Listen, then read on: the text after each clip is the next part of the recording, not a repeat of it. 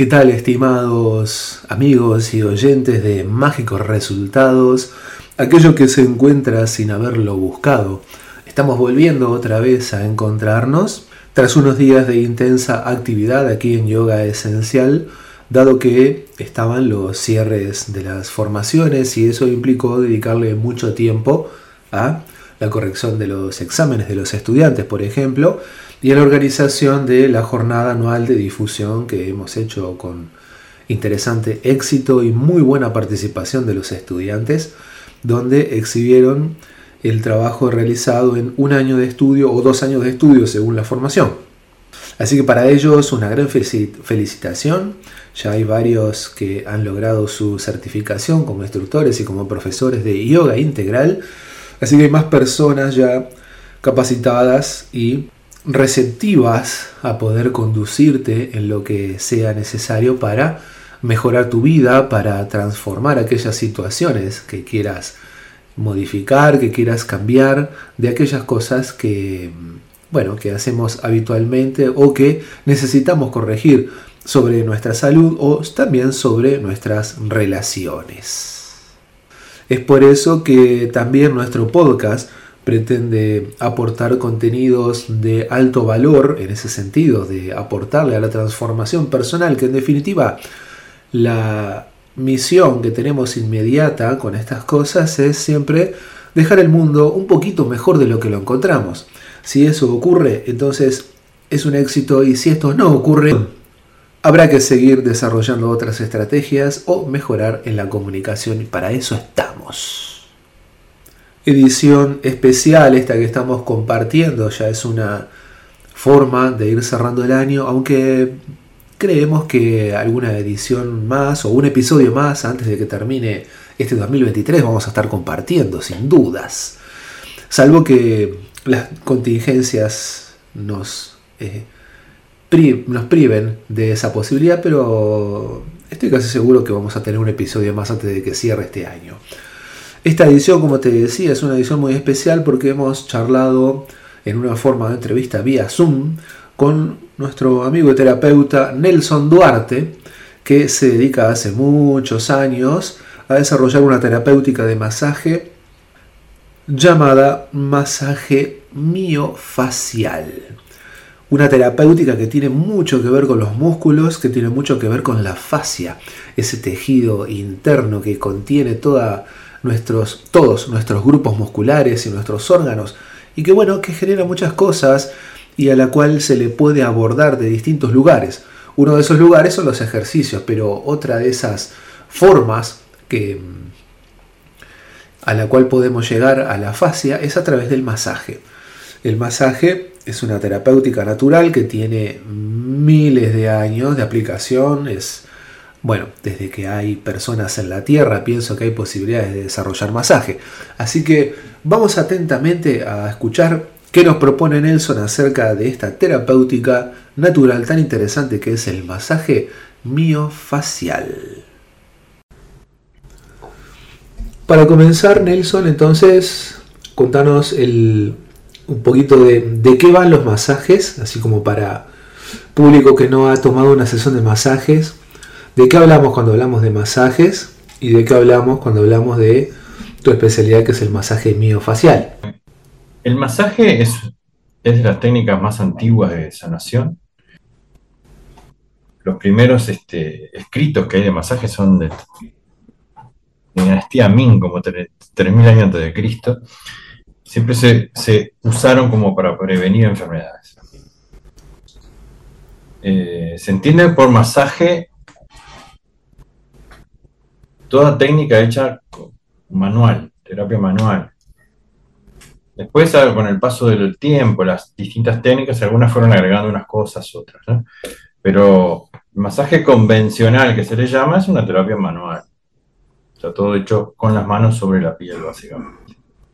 Con respecto a mi especialidad, que es la liberación miofacial, en este caso sería liberación miofacial hecha, realizada con terapia manual, porque la liberación miofacial hoy por hoy es muy amplio el término, se usan incluso hasta aparatología específica, ventosas, hay mucha técnica que se usa para liberación miofacial, dado que el término miofacial viene de la unión de mio, que viene a ser referente a los músculos, mio, del origen griego, y facial de la fascia, de la fascia con ese C fascia, que no es referente a la cara, sino la fascia es el tejido que digamos que sería que recubre todo tejido interno del cuerpo. Cada, músculo, cada órgano está cubierto como por una, una tela, un film que viene a ser la fascia, que es un tejido muy, muy fuerte, muy inervado. Y para nosotros los occidentales es bastante reciente su descubrimiento.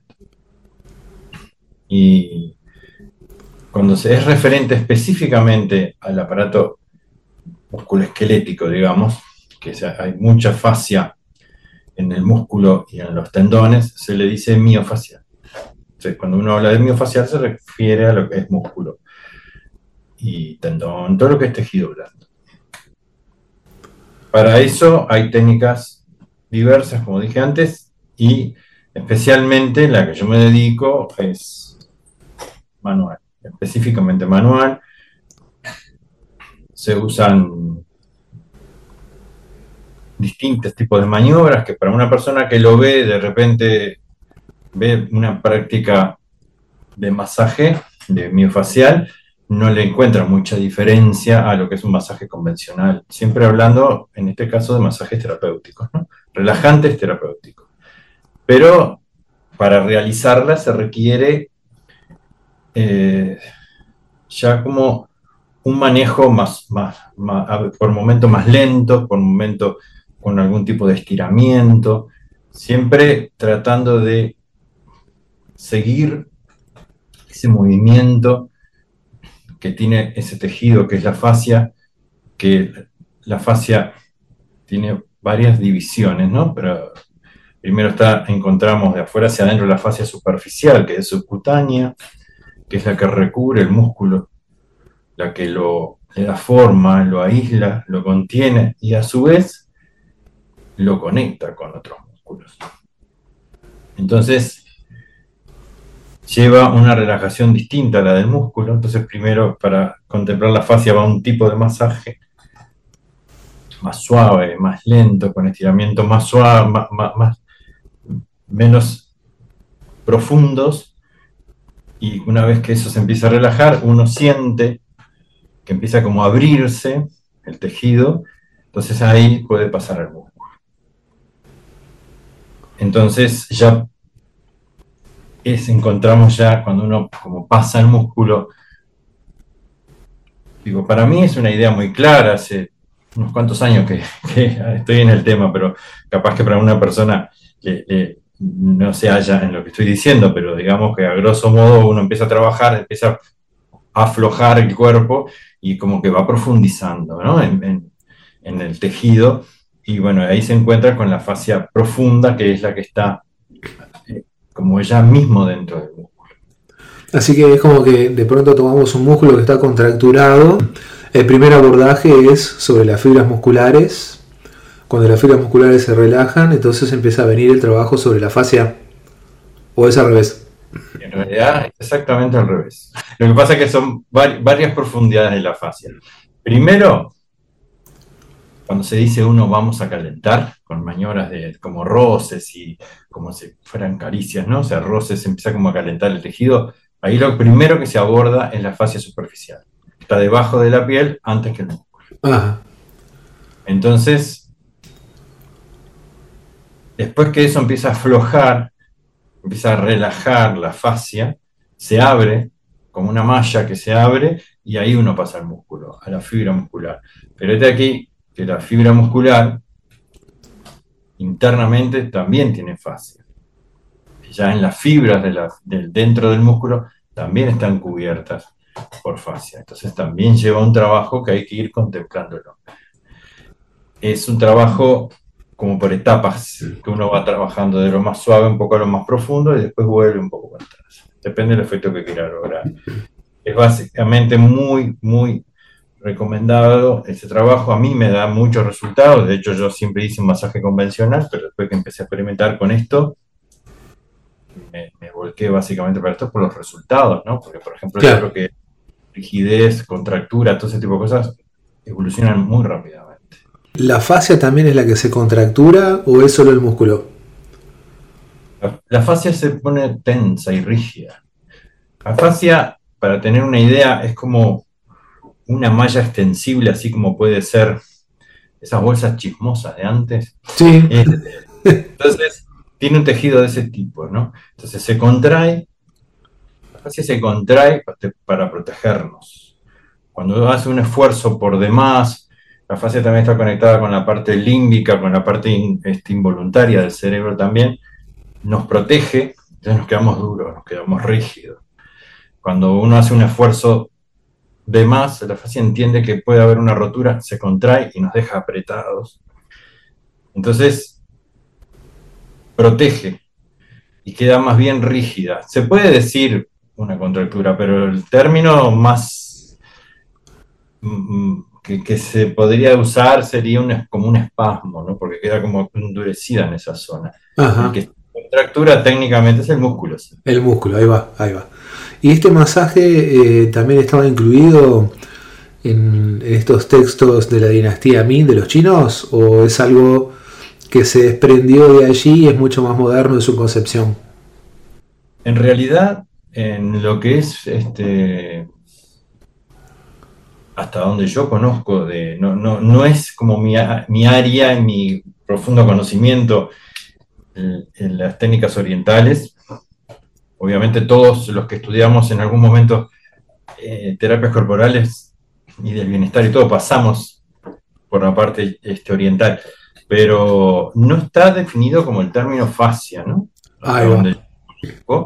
sí, es muy curiosa ciertas explicaciones que dan, lo más parecido que yo leí es cuando que también se ajusta al tejido, que es tejido conectivo, este, por las formas que ellos hablaban de primero abordar el cuerpo, hoy por hoy uno puede deducir que se estaban refiriendo al, tejido que hoy llamamos fascia. ¿no? Ahí va, había un conocimiento entonces de una, de una capa que eh, la llamaban de otra manera supuestamente y tenían algún abordaje sobre ella seguro.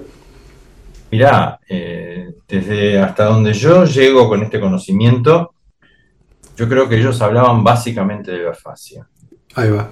Por el tipo de trabajo, por lo que son, yo tengo algún tipo de, base en lo que es este eh, yoga, este, ahora estoy incursionando chikung, este, y yo estoy convencido que ese tipo de actividades estaban dirigidas a la fascia. Por el tipo de trabajo, la fascia requiere repetición, lentitud, sostener determinados movimientos, mucha respiración, la fascia se activa mucho con la respiración.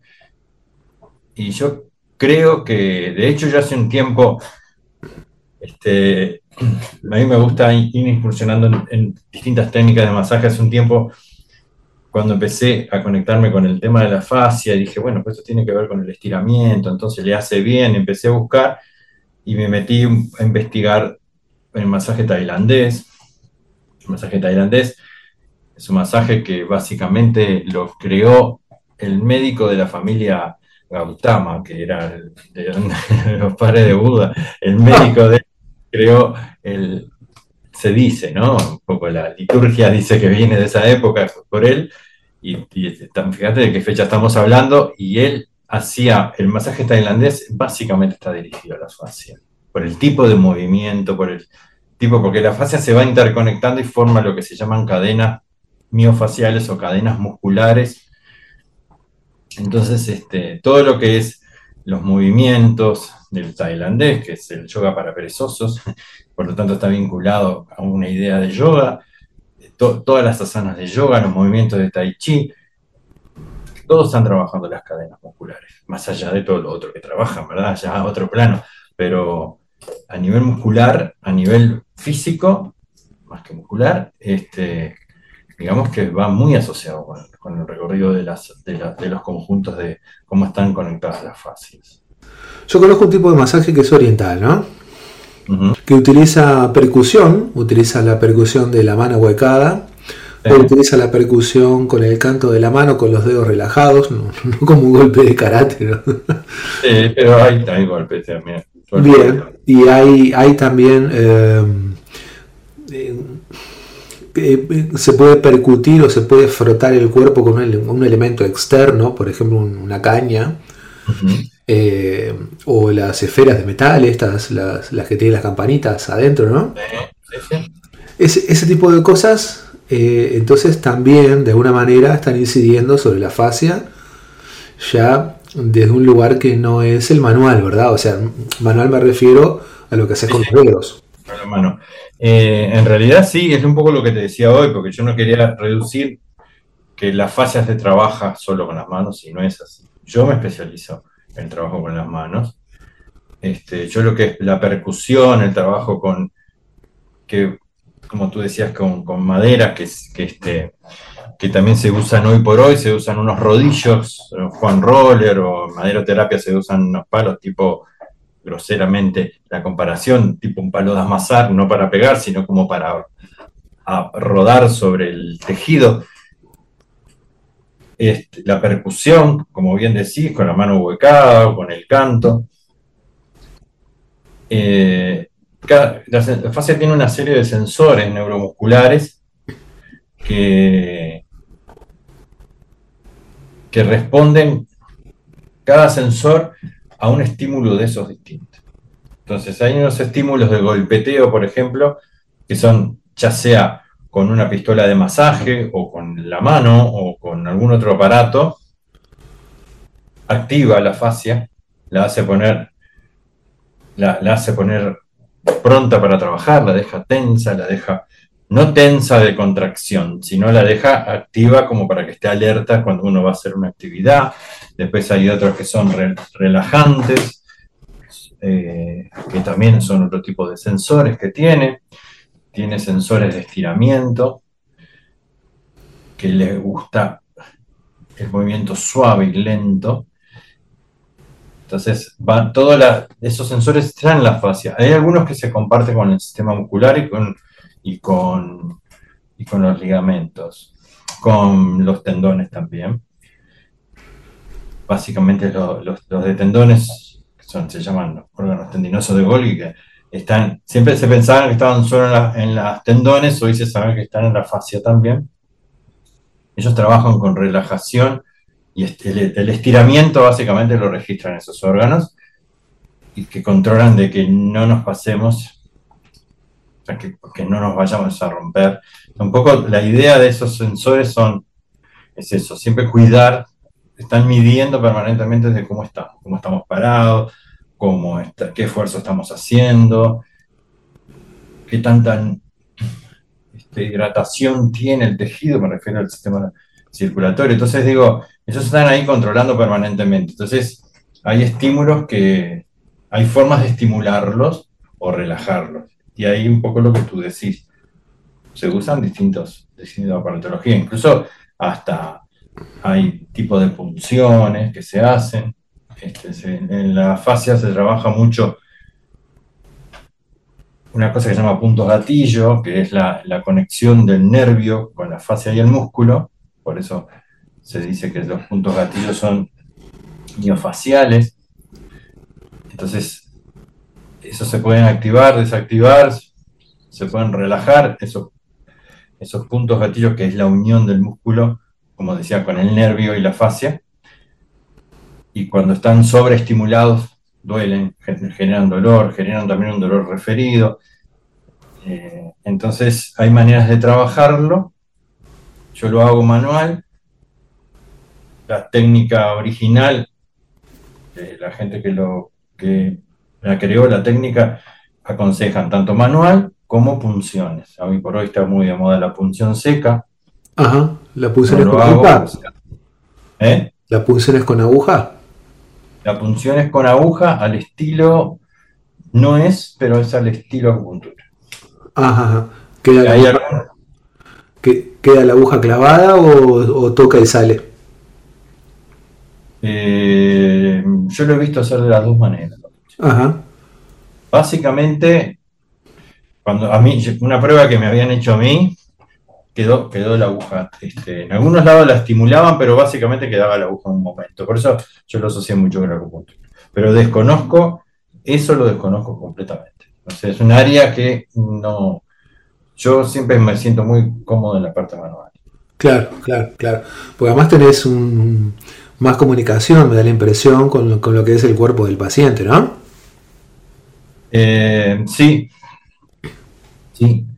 Eh, yo cuando eh, empecé a notar, por ejemplo, que tú estás trabajando con un paciente, haciéndole una movilización, un masaje, un estiramiento, una contractura que no cede, o sea, tú estás trabajando ahí y depende un poco, tú vas notando el estado de ánimo de la persona a medida que está, si está, si está relajada, media dormida, no, pero si estás conversando con la persona, eh, de acuerdo a lo que vos puedas conversar con la persona, la persona se tensa más o se afloja más. O se relaja, claro, claro, claro. Entonces ahí está conectada toda la parte que es, es la parte límbica, digamos, de la persona, que, se abre o se cierra. Entonces digo, para mí ese, ese contacto, eh, sin desmedro de las técnicas que usan algún tipo de, elementos, ¿no? Que, sí, obvio, obvio, obvio. Y, en algunos casos me consta que es necesario usar algún tipo de, de elemento. Este, pero sí, el contacto manual para mí es fundamental. ¿Y cuáles serían, además de un estado relajado, los principales efectos que uno podría encontrar en una sesión o en un grupo de sesiones de esta terapia? Básicamente, yo no la separaría en esta terapia puntualmente porque uno siempre está haciendo un masaje. Uno siempre que hace un masaje está abordando sí o sí el tejido facial, si bien para mejorar y optimizar el trabajo hay maniobras específicas que uno puede, de acuerdo, se puede ubicar dentro de la sesión para estar específicamente trabajando sobre esa fascia que no abre, que no relaja. Y a veces cuando uno se centra más en el músculo, la pasa por alto, ¿no? Pero eh, siempre que se hace un masaje estás tocando, estás, de alguna manera aludiendo a la fascia, al, igual que antes se decía un masaje energético, en realidad todo masaje es energético, estás tocando un cuerpo energético. Pero el efecto básicamente, por ejemplo, lo primero que uno siente cuando se hace un masaje de este tipo, con un énfasis en este tejido que estamos hablando, es como que se, se levanta de la camilla, en el momento que se levanta de la camilla, Así conserve el dolor un poco de contractura que haya traído originalmente, porque hay, hay inflamaciones que no se pueden trabajar directamente en la primera sesión, por lo menos. Pero la persona se pone de pie y siente como si se, hubiera sacado un traje, yo le digo como si se hubieran sacado un traje de surfista de encima, porque la, la fascia contrae, contrae, contrae, contrae y nos deja uno, vamos perdiendo la elasticidad. Entonces cuando uno relaja, ese cuerpo se expande, esa fascia se expande, entonces uno se siente como que eso, eso que lo contenía aflojó. Se siente como que se hubiera sacado una media apretada, o yo siempre le digo, se sacaste el traje de surfista, esa contención. Ojo, la fascia tiene una no es mala la fascia, no es que nos comprima de capricho, hay una función biológica por lo cual sucede ese tipo de, de reacción y, hay mucho fluido que, transcurre en la fascia. Está formada básicamente por líquido, por agua y por una serie de sustancias que si están muy tensas hay una restricción de circulación.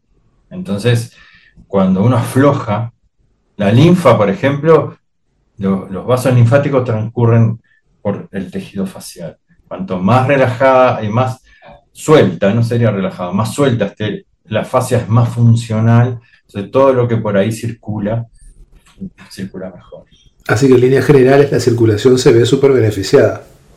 Sí, sí, totalmente. este, más, que nada. Aparte uno mejora la circulación y, todo lo demás, las posibles contracturas, las posibles espasmos, inflamaciones, todo eso se benefician tremendamente.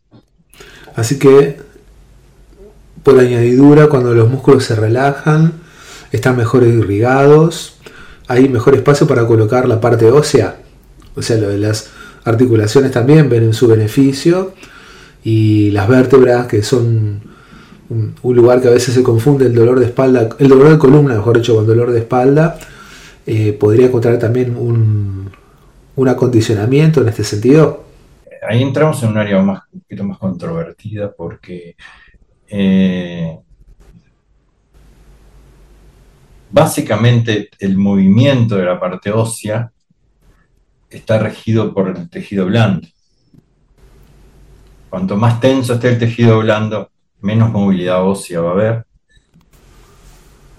Y hoy se sabe, todo esto no es ninguna, ninguna lírica, ¿no? O sea, yo me baso básicamente en todos los estudios que hay. Hay mucha información. Si alguien está interesado, hay un grupo de estudios de la, de la fascia, que es en la universidad,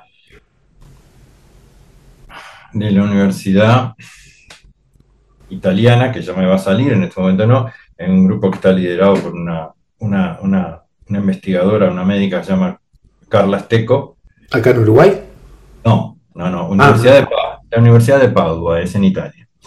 Ellos, incluso en YouTube, hay un, un video de ellos, de la Universidad de Padua, que cuentan la historia un poco de cómo se empezó la investigación que se llama algo así como Fascinante Fascia, algo así como un mundo bajo la piel. Y yo insisto en ese video porque ahí hay mucha información que de repente para uno que, que sé, para vos, por ejemplo, que sos una persona que está muy conectada con la parte oriental, yo te puedo comentar algunas investigaciones y me vas a decir, claro, pero siempre se supo que era así, como me dice mucha gente. Sí, pero, pero a mí lo que me gusta es cuando se une con la investigación científica. Ah, ahí va, como corroboraciones. Que, confirma. Claro, ahí va, ahí va. que no es algo subjetivo de alguien que canalizó. O sea, que tampoco yo voy en contra de eso, pero si se está consistente me parece mucho mejor. Y entonces, Hoy se sabe, a diferencia de lo que se sabía unos años, que todo el control de fuerzas del cuerpo se, maneja por medio de la fascia. Entonces digo, sí, cuando tú aflojas la fascia, hay una reubicación de la parte ósea. Casi todas las desalineaciones que tiene la columna, como decías, es porque tironean desparejo buscando un eje que ya a muchos los estamos perdiendo por el tipo de trabajo sedentario, por las malas posturas. Eh, vamos perdiendo el eje y la que hace todo ese control de fuerzas es la fase. Son como timoneles de un velero que van cinchando las velas para un lado y para otro para que el barco camine y no se vuelque y ese tipo de cosas. Y bueno, la fase va para acá y va para allá, va para acá y va para allá. Después los músculos siguen ese, ese movimiento fijando. Ahí es cuando se forma una contractura, por ejemplo. Si la fascia entonces gestiona la fuerza, ¿el músculo qué hace? Porque... el músculo viene a ser el según los estudios, no, no es una, una disposición mía. Este, lo que hace es la parte mecánica fuerte, digamos. ¿No? O sea, uno, uno, uno se sienta, está sentado ocho horas por día. Entonces, el, cuerpo siempre está, la mente siempre está buscando la economía de energía, ¿no? porque siempre está pensando que hay que ahorrar energía por si hay que salir corriendo que venga un depredador. Entonces, una vez que uno está dos, tres, cuatro días sentado en una sola posición, la fase adopta esa forma y dice, bueno, pues si vamos a estar todos los días así, ya deja activado algunos músculos en esa posición entonces se empiezan a producir los acortamientos, las desalineaciones, ahí vienen los hábitos posturales, una de las formas. Entonces, este, sin querer, estamos haciendo un entrenamiento de 8 horas por día, por ejemplo, para estar en esa posición. Entonces, la mente entiende que es así, es muy eficiente y dice, lo dejamos así. Entonces, lo entrenamos para eso. Lo que hay que hacer en esos casos son técnicas de contrapostura. Eh, entonces, el músculo queda como activo, siendo funcional a ese, a ese sistema. Y, y ese músculo funcional a todo el sistema también se lleva puesto huesos. O sea, entonces quedan las partes. Claro, claro, claro. claro pero, comprimimos la parte anterior, o sea, todo lo que es tórax, eh, todo lo que es esternón, lo comprimimos hacia adelante, la musculatura de ahí se comprime, hunde el esternón, por ejemplo, por decir una cosa, y obliga a estirar todo lo que es la parte dorsal, todo lo que es osmóplato, todo lo que es la, la columna.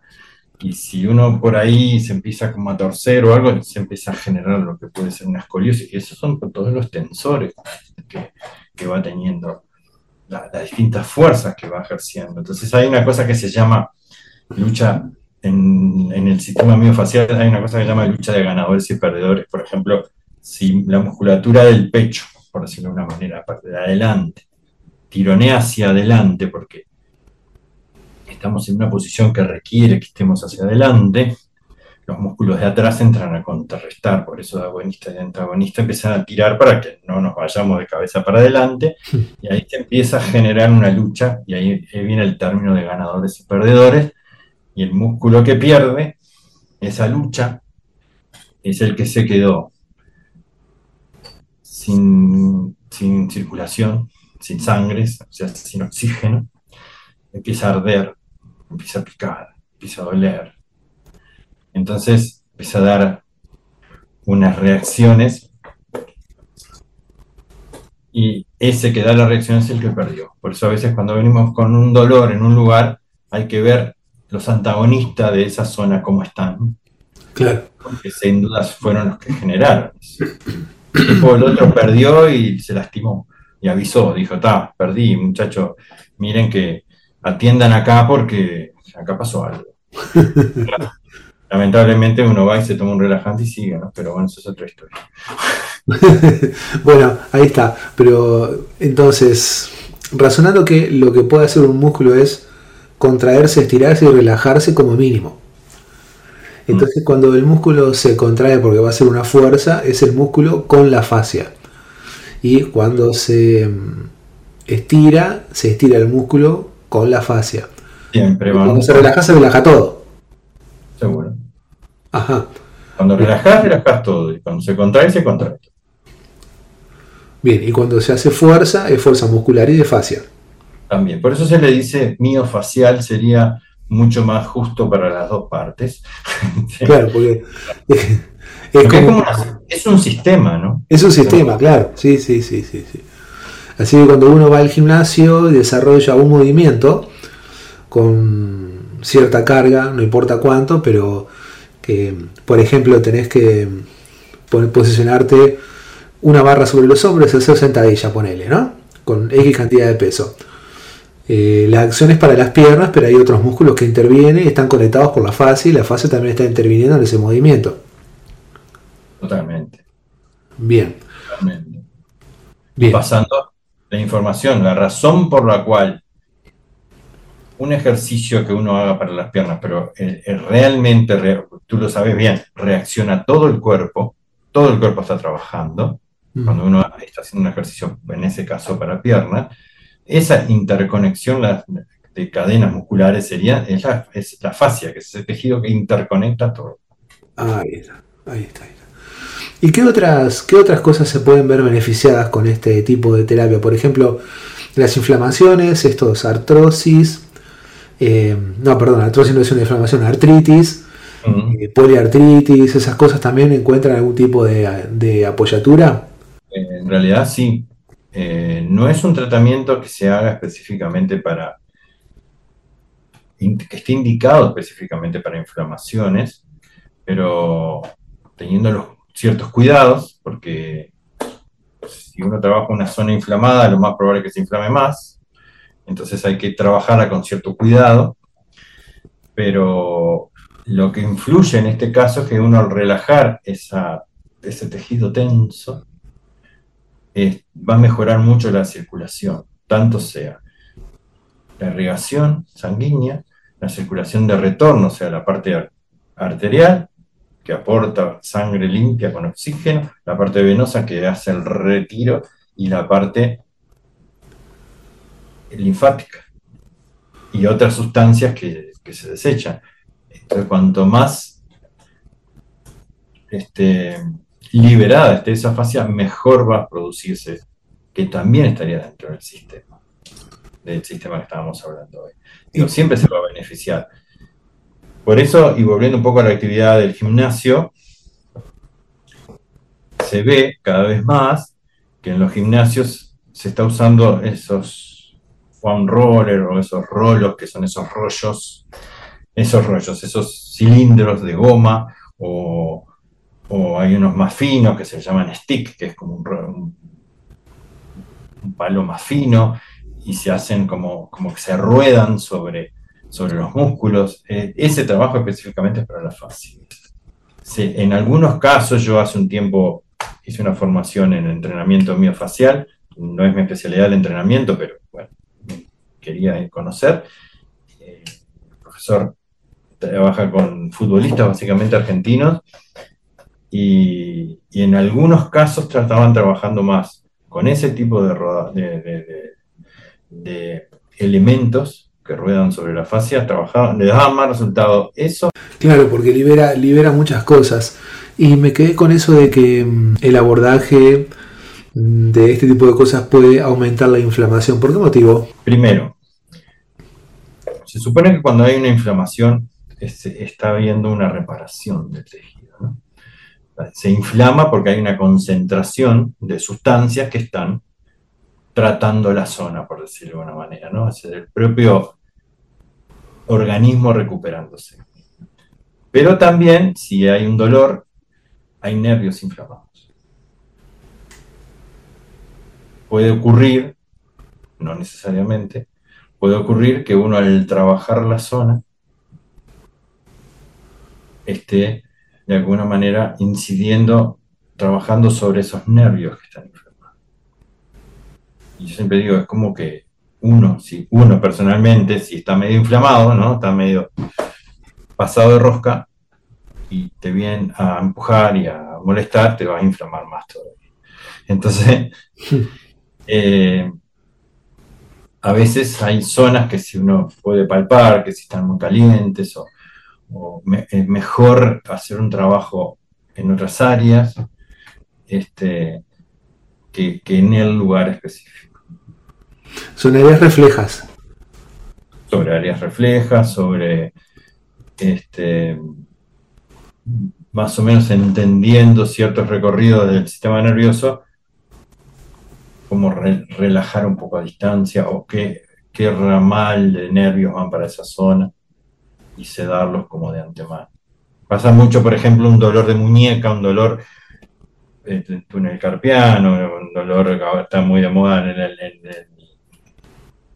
en el tendinitis de Carmen, que es en el dedo gordo, por el tema del uso del celular, lo que se llamaba antes codo de terista, más arriba, ¿no? Sí.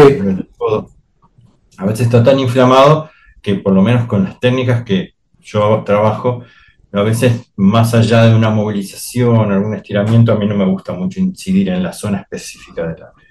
Que, que yo sé que se trabaja, hay masajes específicos, pero como si la zona está con un tipo de lesión, en mi caso, yo soy masajista, masoterapeuta, me parece que hay cosas que son más para fisioterapia, porque lo ah. pueden abordar de otra manera, con otro tipo de, incluso hasta de técnicas. Y este, entonces digo, yo digo, lo que es personal, que ya no es, esa área no es para mí, pero sí se puede incidir mucho en trabajar el origen de los nervios que van para esa zona, trabajar el cuello, el desfiladero torácico, o sea, a nivel de clavícula y primeras costillas, uno empieza a trabajar el nervio que nace ahí, que van para los brazos y relaja mucho y cede mucho.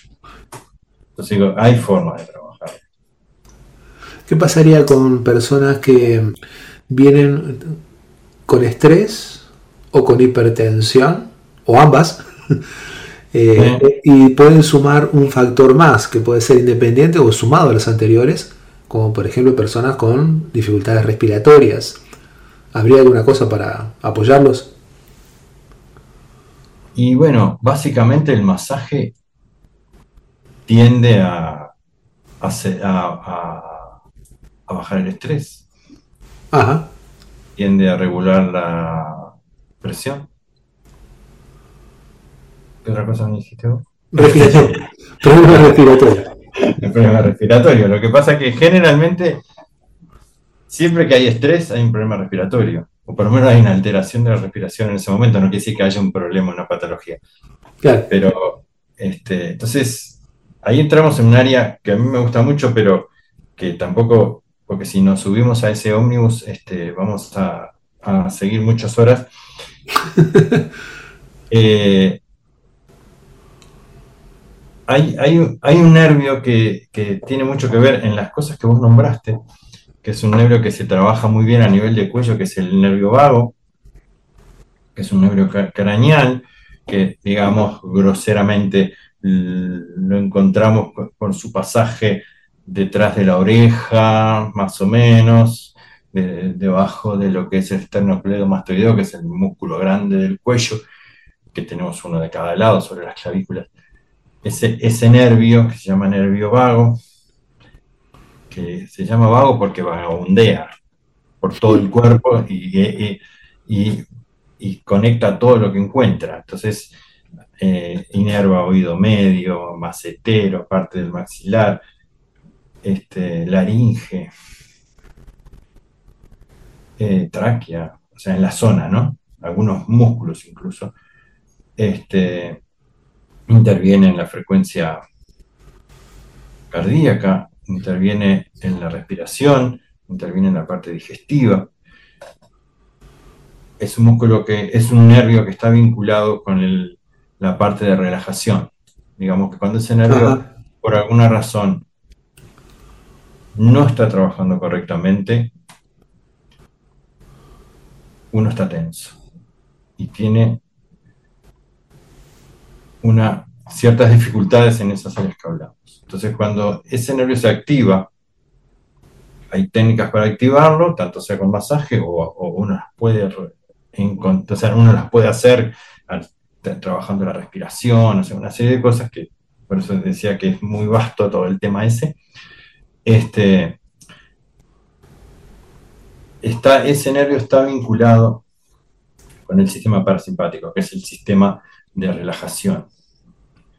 Entonces, cuando lo activamos, lo hacemos trabajar a ese nervio, eh, se empieza a normalizar el estrés, la frecuencia, o sea, la presión, la forma de respirar, Generalmente el estrés está vinculado con una, un exceso de tensión, de expectativa, y el sistema nervioso genera, entiende que estamos como en peligro, entonces genera más cortisol, que es el.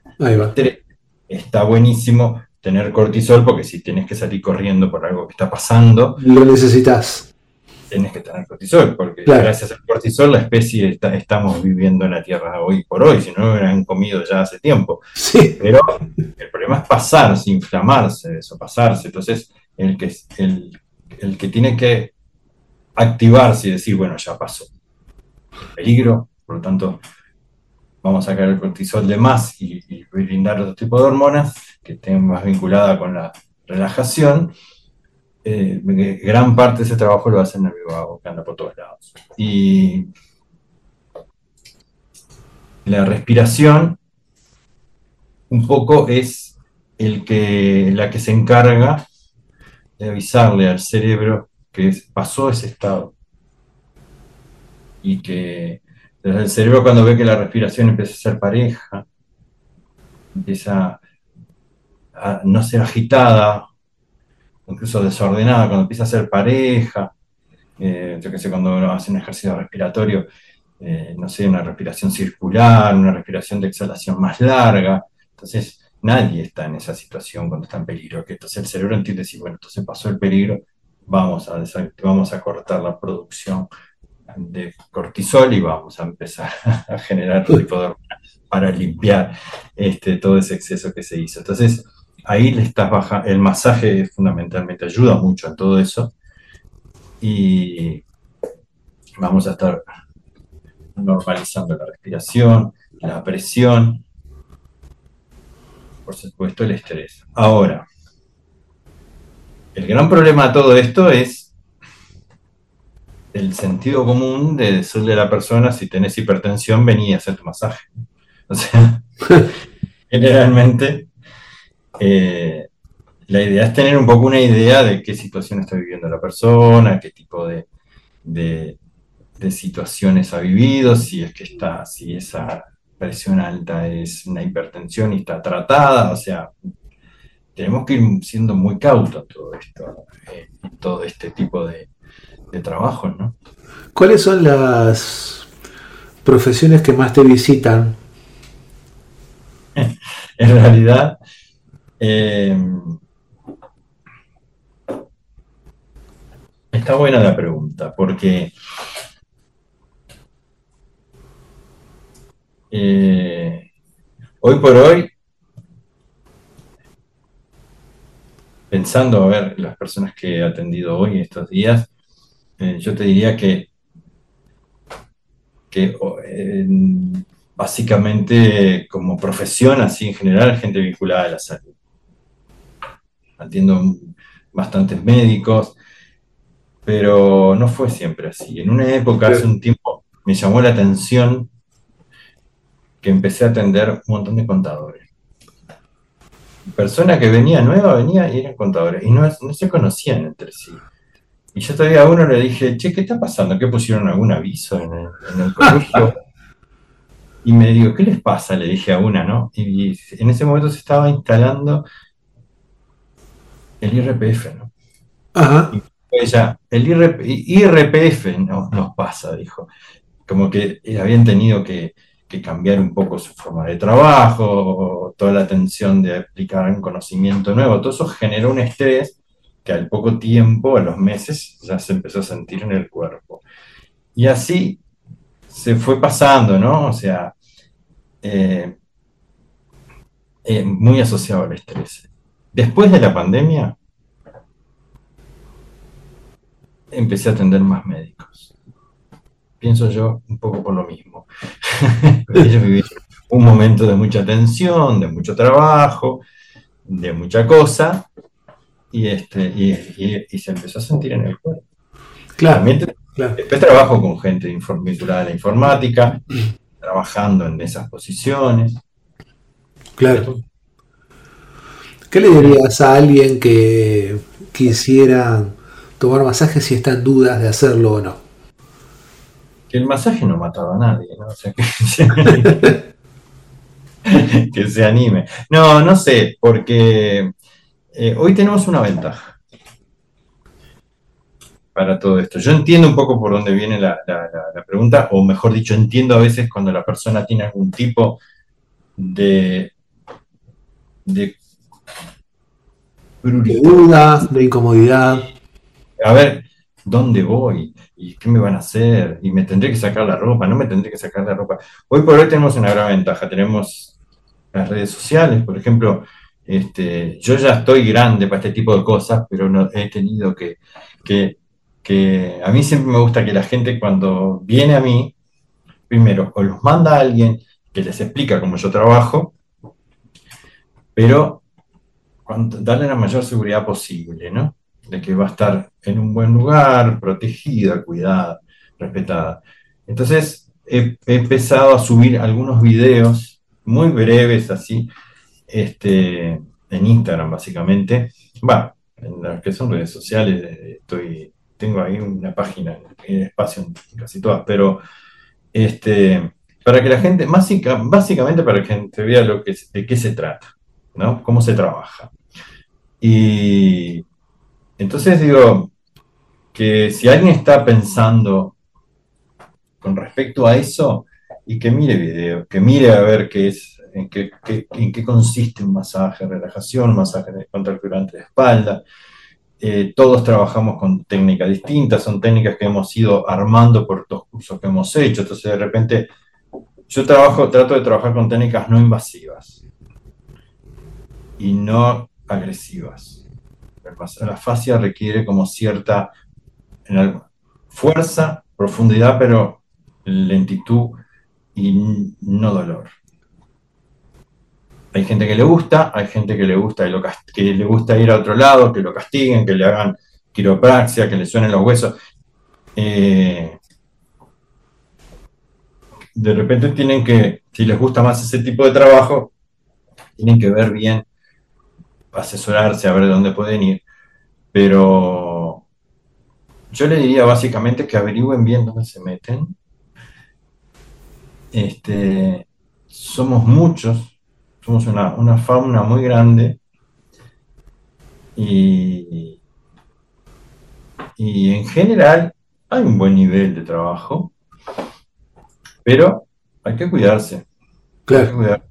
En una época fui, fui de meterme en todos lados, ahí a investigar qué había en el ambiente y te encuentras con, incluso a veces buen intencionados, ¿no? Pero este, eh, básicamente yo le diría que no se queden con la duda, porque el masaje es una muy buena experiencia, es una muy buena experiencia de relajación.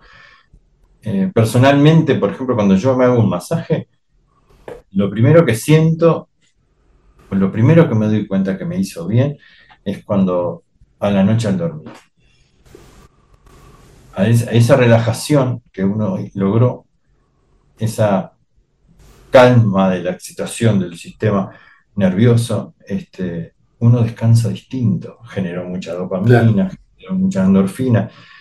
Entonces digo, eh, de hecho yo tengo gente que sin tener un dolor permanente, mm, la atiendo toda la semana. Yo no creo que a la gente le guste tirar la plata. O sea, yo creo que, que algún resultado extra dolor eh, tiene, ¿no? Entonces digo que la persona que tiene alguna duda, que no, se quede con la, con la, justamente, ¿no? Con la redundancia, con la duda de, qué efecto, y si me harán, no me harán. Tiene que asesorarse bien dónde va. ¿Y cómo puede la gente contactarse contigo para experimentar uno de estos masajes? Que me busque en Instagram como masoterapia integrativa, masoterapia integrativa o por Nelson Duarte como soy viejo en el tema, me encuentran, ponen en Google Nelson Duarte masoterapia, Nelson Duarte masaje, fascia, lo que sea, este, aparece. Y va a aparecer. Que aparezca por masoterapia integrativa o Nelson Duarte masaje también. Búsquenlo y vean cómo es este tipo de trabajo y por sobre todo hay que tratar de experimentarlo, ¿no? Yo ya lo experimenté, así que puedo dar eh, fe de que es, una terapéutica muy buena y mm, en su momento sirvió para, bueno, bajar una tensión muscular importante. Así que bueno, pero en el caso, por ejemplo, específicamente de un corredor, por más bien entrenado que esté y por más estiramiento que haga, no hay que perder que ese es el gran punto de hoy en día, tratar de, que los deportistas entiendan el funcionamiento de la fascia. Que si logran abrir ese tejido, principalmente después de un entrenamiento, se va a enriquecer muchísimo más la parte muscular. Entonces, cuando, ahora que hiciste referencia cuando tú me visitaste este, se, relaja mucho más. Sino por más que uno corra, estire, este, es parte del asunto, pero esto complementa de otra manera. Siempre, el, por eso hoy por hoy se usa mucha aparatología de estas, como el massage gun, que es una pistola que hace un masaje con una percusión, o esos rolos que yo decía hoy, que son como de goma eva. en los gimnasios, en muchos Sí, son, lugares. son de, de PVC forrados. Hay, hay de PVC forrados, hay de- yo tengo algunos de, de como una especie de goma eva. Ajá. Entonces, para que uno se haga como autotratamiento. O sea, Sí, si sí, sí. como lo va y rueda por arriba de esos. Exacto. Yo lo que tengo un solo tema con eso. La gente tiene que saber, el que se lo va a hacer como autotratamiento, que a veces no se habla tanto y eso ya está a modo de tip. Si la persona lo va a hacer después que entrenó, tiene que hacerlo lento, suave, lento. Para acá y para allá, el rollo que, que- que circule sobre a favor de la fibra muscular, pero lento. Y ahí la fase abre. Si lo va a hacer previo a una- un entrenamiento, lo tiene que hacer en el mismo lugar, pero rápido, para que la fase se tense y, y contenga el músculo. Ese Ajá. sería el, el gran misterio de- del tratamiento con, con, rol- con rodillos. Mire qué bien, buenísimo. Bueno, cuestión de experimentarlo. bueno, Nelson, Eh, perdón, lo pueden hacer hasta con un palo de amasar. sí, sí, sí, sí. o o una botella de refresco llena de agua. Algo que sea redondo, eh, cilíndrico, que, que uno lo pueda pasar como tal cual como si amasar. Ahí va. ¿Está? No hablo más. Bueno, bueno, buenísimo, buenísimo, buenísimo. Va a haber más encuentros para seguir profundizando en esta y algunas otras cosas. Así que, muy bien que a mí me largan a hablar de masaje de fascia o de nervio vago, de lo que fuera, y no paro. es la, es pasión de uno. buenísimo. Así que muchísimas gracias por este rato que hemos compartido. Eh, se, re- se digo, alguna otra vez. Y, y bueno, esperemos que las personas también participen de tomar alguna sesión y sentirse muy bien. Que investiguen si les interesa más o menos algo de lo que se dijo, de lo que dije, de lo que hablamos, que investiguen un poquito. O sea, Sí, que hoy sí, por sí. hoy tenemos esa, que investiguen un poquito y en base a lo que investiguen, bueno, mismo por masoterapia integrativa, ahí mm, las preguntas que quieran hacerme, alguna duda, dónde buscar información o este, también a las órdenes. Sensacional. Muchísimas gracias. Tras la nutritiva conversación con Nelson, llega el momento de cerrar nuestro episodio. Concretamente, este es nuestro episodio número 7 en la temporada 1 de nuestro podcast Mágicos Resultados, aquello que se encuentra sin haberlo buscado. Estamos en Spotify, estamos en todas las plataformas en las cuales se publican podcasts y también en nuestro canal de YouTube con el nombre Mágicos Resultados Podcast. Así que podés suscribirte allí y recibir todas nuestras publicaciones, nuestros nuevos episodios y todas las novedades que tenemos para vos. Hablando de novedades, bueno, ya están abiertas las inscripciones para las formaciones que tenemos en Yoga Esencial, formaciones 2024 instructorado en yoga integral, profesorado en yoga integral y también instructorado en nada yoga. Una formación que eh, aquí en nuestro medio es pionera, dado el programa que tiene para, para estudiar y para desarrollar prácticas vinculadas al yoga del sonido, que es así como se lo relaciona de forma rápida e inmediata al nada yoga. Aquí puntualmente lo desarrollamos muy dirigido hacia la práctica de mantras y cantos devocionales que tienen un efecto notable, no solamente sobre el funcionamiento mental, sino también sobre el funcionamiento energético, mucho sobre lo físico. La parte vibratoria del sonido repercute muy positivamente sobre la parte física. De hecho, el sonido se realiza con el cuerpo, por consiguiente, los resultados inmediatos se van a notar sobre él, pero también sobre nuestro espacio interior. Por eso decía que también hay influencia sobre la mente, así que nos conecta directamente con nuestra esencia espiritual. No te pierdas estas formaciones y estate atento, atenta, porque en enero se vienen también capacitaciones en Reiki en varios niveles y en, los sistemas Reiki Usui y Reiki Karuna. Así que hay que estar atentos, lapicito en mano o celular en mano para tomar las vías de comunicación. Por ejemplo, para nuestro podcast, el correo electrónico es mágicosresultados arroba gmail.com. Te lo repito, mágicosresultados arroba gmail.com. Y si quieres comunicarte por teléfono, bueno, tenemos Telegram. Entonces, si estás en Montevideo, en Uruguay, mejor dicho, si estás en Uruguay, el número es 099 18 21 77.